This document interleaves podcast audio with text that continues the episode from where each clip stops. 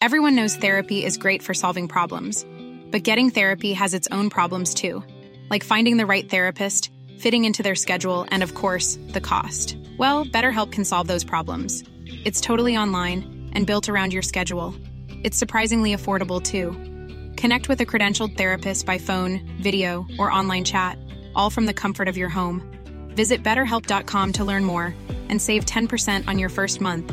That's BetterHelp H E L P.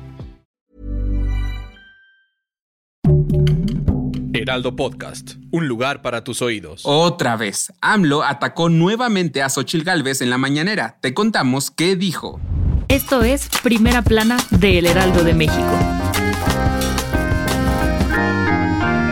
Y sigue la mata dando. Aunque el INE le pidió a Andrés Manuel López Obrador no mencionar a la senadora Xochil Gálvez en su mañanera, ni hablar del proceso electoral y evitar ataques contra los opositores, este lunes lo volvió a hacer. Sí, aun cuando el precio ofreció acatar la medida cautelar impuesta por el órgano electoral, tan solo unos minutos después arremetió contra la panista revelando datos de sus empresas y diciendo que limitan su libertad de expresión y argumentando que no ha recibido la notificación oficial para dejar de hacerlo. Ante esto, Galvez presentó una ampliación de la denuncia contra AMLO ante el INE por continuar atacándola desde las conferencias matutinas en Palacio Nacional. La senadora y aspirante a la candidatura presidencial de la oposición aseguró que el mandatario tiene miedo y por más que busque no encontrará nada en su faceta como empresaria para hundirla. Por su parte, el presidente de la Cámara de Diputados, Santiago Krill, también se le fue a la yugular a López Obrador, acusándolo de ejercer violencia de género, de cobarde y misógino. ¿Crees que López Obrador acate las medidas del INE?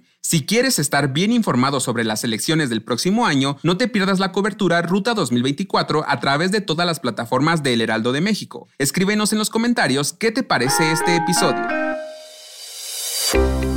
¿Recuerdas la Estrategia Nacional de Seguridad Pública que se implementó al inicio del sexenio de AMLO? Pues ya se presentó el cuarto informe de ella y dejó datos importantes en cuanto al aseguramiento de armas de fuego. Sí, este informe reveló que entre el 1 de diciembre de 2018 y el 28 de febrero de 2023, el gobierno mexicano decomisó 36.740 armas de fuego, poco más de las 14.000 que incautaron entre septiembre de 2014 y noviembre de 2018. De acuerdo con las autoridades, los estados donde más se aseguraron armas fueron Guanajuato, Jalisco, Michoacán, Sonora y Tamaulipas, y se detectó que cerca del 70% de ellas provienen de Estados Unidos. Si bien el gobierno mexicano presentó con bombo y platillo estos resultados, aseguraron que reforzarán las medidas para incautar aún más armas, por el bien y la seguridad de la población.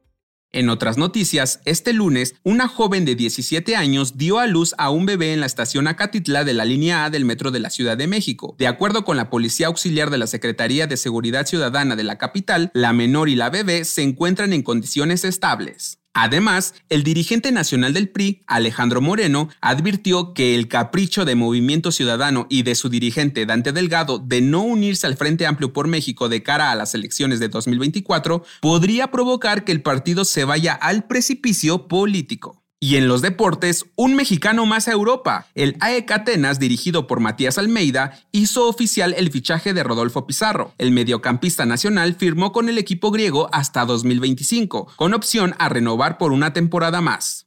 El dato que cambiará tu día.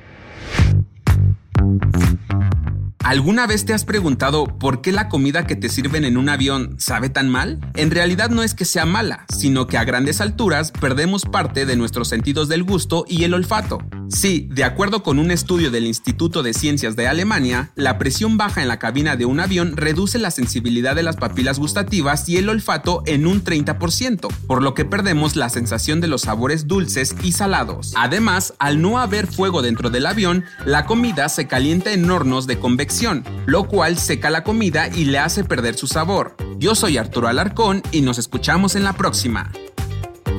Esto fue Primera Plana, un podcast del Heraldo de México.